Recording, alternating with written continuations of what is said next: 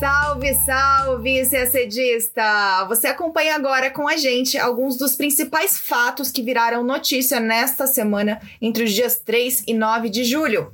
Falaremos do assassinato do presidente do Haiti, Jovenel Moïse, o que se sabe sobre os responsáveis pelo crime e tentaremos explicar um pouco a crise política que o país vive há tempos e que deverá se aprofundar ainda mais. A semana também foi de cúpula do Mercosul e Brasil e Argentina ainda não chegaram a uma solução sobre a flexibilização das regras do bloco, o que levou o Uruguai a agir sozinho.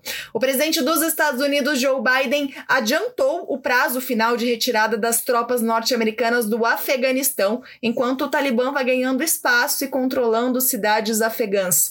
Na África, dois destaques. O ex-presidente da África do Sul, Jacob Zuma, foi preso e autoridades do Egito e do Sudão voltaram a protestar contra a Etiópia, que deverá realizar uma nova operação de enchimento na controversa barragem no Nilo Azul. Tudo isso em detalhes você acompanha agora no nosso podcast.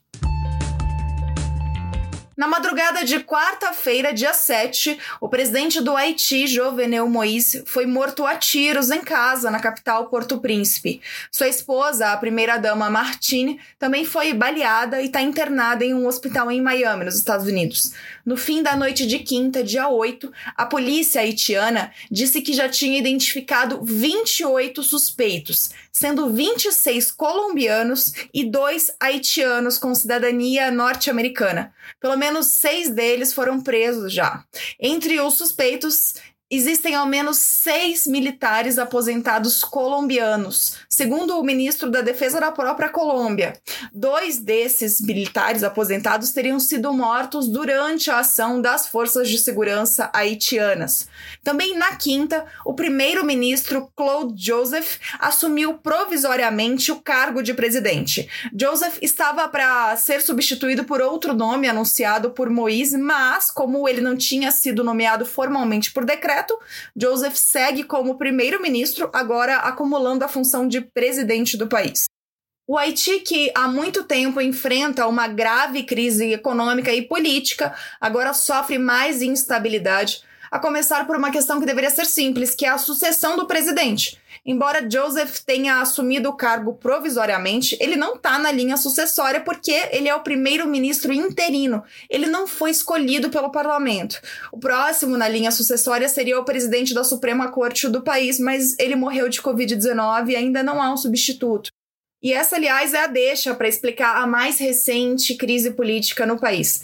Joseph não foi escolhido pelo parlamento porque, na prática, não existe hoje um parlamento eleito no Haiti. O mandato de uma parte dos legisladores já terminou, mas as eleições para preencher as vagas foram adiadas e ainda não foram realizadas. Desde janeiro do ano passado, Moïse governava por decretos presidenciais, ou seja, há mais de um ano nenhuma decisão do presidente precisava ser aprovada pelo legislativo. Desde que assumiu o cargo em 2017, Moïse enfrentou protestos em massa contra seu governo, primeiro por alegações de corrupção e por sua gestão na economia, e depois por seu crescente controle do poder. Em fevereiro deste ano, autoridades do país disseram ter frustrado uma tentativa de golpe de Estado contra o presidente, que também seria alvo de um atentado mal sucedido na época. O Ministério das Relações Exteriores do Brasil se manifestou em nota em solidariedade ao governo e ao povo do Haiti. Segue um trecho da nota. Aspas. O governo brasileiro reafirma a importância do compromisso das forças políticas haitianas com a democracia e com os direitos humanos no Haiti e manifesta seu apoio às autoridades do país. Reitera, ademais, seu repúdio a todos os atos que possam comprometer o Estado de Direito e a ordem democrática e conclama os haitianos ao diálogo e ao entendimento com vistas a criar as condições para a superação da atual crise no marco da Constituição ora vigente naquele país. Fecha aspas. Também na nota, o governo brasileiro afirmou esperar que os responsáveis sejam identificados e levados à justiça.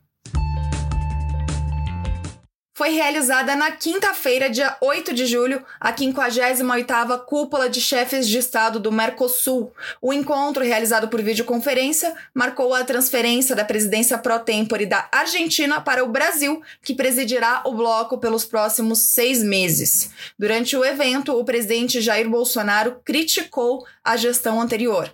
Disse ele, abre aspas, o semestre que se encerrou deixou de corresponder às expectativas e necessidades do Mercosul. Devíamos ter apresentado resultados concretos nos dois temas que mais mobilizam nossos esforços recentes: a revisão da tarifa externa comum e a adoção de flexibilidades de negociações comerciais com parceiros exteriores. Fecha aspas. O Brasil tem o apoio do Uruguai nesses dois pleitos. Já o presidente argentino Alberto Fernandes rejeitou a possibilidade de flexibilizar as negociações e defendeu que os países continuem negociando em conjunto. Disse ele, abre aspas, nossa posição é clara. Cremos que o caminho é cumprir o Tratado de Assunção, negociar juntos com terceiros países ou blocos e respeitar a figura do consenso com base na tomada de decisões em nosso processo de integração. Diante do impasse, no dia anterior, na quarta-feira, durante a reunião de chanceleres, o Uruguai anunciou que começará a conversar com terceiros países para negociar acordos comerciais fora do Mercosul, o que vai contra as regras do bloco. A resolução 32, aprovada em 2000, proíbe a negociação individual de acordos com países de fora do Mercosul. No mesmo comunicado, o Uruguai citou essa resolução, dizendo que ela não está em vigor porque nunca foi internalizada. A flexibilização das regras no Mercosul, defendida pelo Uruguai e pelo Brasil, é a principal divergência com a Argentina, que tem o apoio do Paraguai. A Argentina defende que uma flexibilização, especificamente dessa regra que impede a negociação de acordos comerciais fora do bloco, seria o fim do Mercosul como uma união alfandegária. Brasil e Uruguai veem na posição argentina uma estratégia para exercer um poder de veto para frear as negociações com os países e blocos mais competitivos. Para evitar o impasse, eles já lançaram a proposta de adotar um sistema de velocidades diferentes. A Argentina poderia entrar posteriormente num acordo fechado por Uruguai e Brasil, ou então ter prazos mais longos do que os demais membros do Mercosul para a entrada em vigência desse acordo.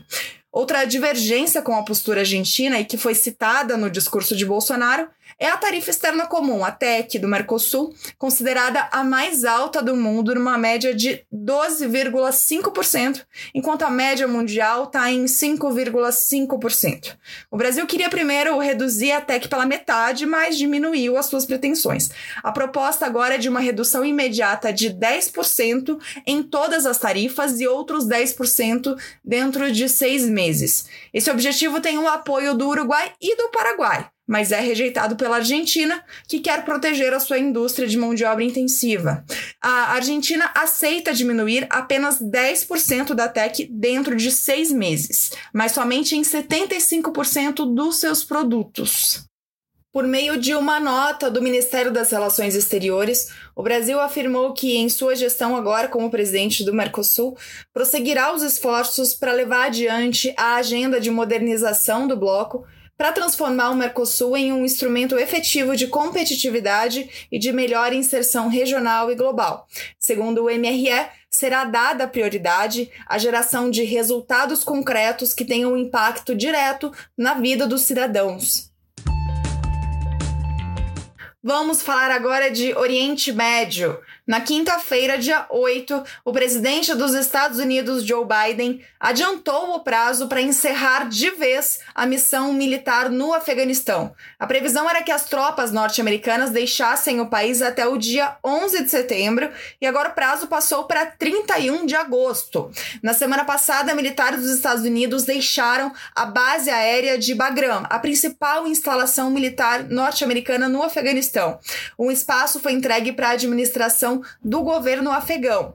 A retirada já vinha acontecendo progressivamente há meses e era uma das promessas de campanha do ex-presidente Donald Trump que Biden deu continuidade após assumir o cargo em janeiro deste ano. Opositores da medida temem um ressurgimento do grupo terrorista Talibã, que já vem ganhando força no Afeganistão e que poderia voltar a dominar o país como ocorria 20 anos atrás, em 2001, quando os Estados Unidos invadiram o Afeganistão. A invasão ocorreu, vale lembrar, depois que o Talibã se recusou a entregar Osama Bin Laden, o arquiteto dos atentados terroristas de 11 de setembro. Na época, o Talibã controlava 90% do Afeganistão. Bin Laden foi morto apenas em 2011 em uma operação norte-americana no Paquistão, já no governo do ex-presidente Barack Obama. Mas o Talibã nunca deixou de existir e já vinha ganhando espaço. Com a retirada das tropas estrangeiras, o grupo fica mais perto de reconquistar o poder. Segundo o governo afegão, 15 das 34 capitais regionais correm risco de serem tomadas pelo Talibã. Segundo a ONU, mais de 100 civis foram mortos ou feridos no conflito apenas na última década. Desde o início da guerra, os Estados Unidos gastaram cerca de um trilhão de dólares em despesas militares no Afeganistão. Agora o assunto é África. Foi preso na quarta-feira, dia 7, o ex-presidente da África do Sul, Jacob Zuma, por desacato à justiça. Ele foi preso porque se negou a comparecer a um interrogatório. A pena é de 15 meses de detenção. Zuma ficou conhecido como um veterano de luta contra o regime de apartheid e é do Partido Congresso Nacional Africano, o mesmo de Nelson Mandela. Zuma foi presidente da África do Sul entre 2009 e 2018, quando renunciou em meio a denúncias de corrupção. Ele é suspeito de ter permitido que três empresários recebessem dinheiro do Estado de forma ilegal. Antes disso, quando era vice-presidente do país, acumulou acusações de fraude, corrupção e crime organizado por causa da compra de equipamentos militares de cinco empresas europeias. A condenação de 15 meses de prisão foi decidida depois que Zuma se negou a comparecer a uma comissão anticorrupção no final de junho deste ano. Zuma compareceu apenas uma vez diante da comissão e ignorou várias convocações posteriores. Ele alegava razões médicas ou dizia então que estava preparando sua defesa para outros casos. O ex-presidente afirmou que a pena é excessiva e que a condenação é uma declaração política. Ele diz ainda que é vítima de uma caça às bruxas e que a promotoria é enviesada. A gente continua falando de África. O Egito afirmou na terça-feira que foi informado pela Etiópia que o país daria início à segunda fase de enchimento do seu reservatório no Nilo, um grande tema de discórdia entre os dois países. A Etiópia não confirmou oficialmente essa operação. Um funcionário etíope, ouvido pela agência France Press, disse apenas que ela ocorrerá nos meses de julho e agosto e que se trata de um processo natural, principalmente durante o período das chuvas de verão.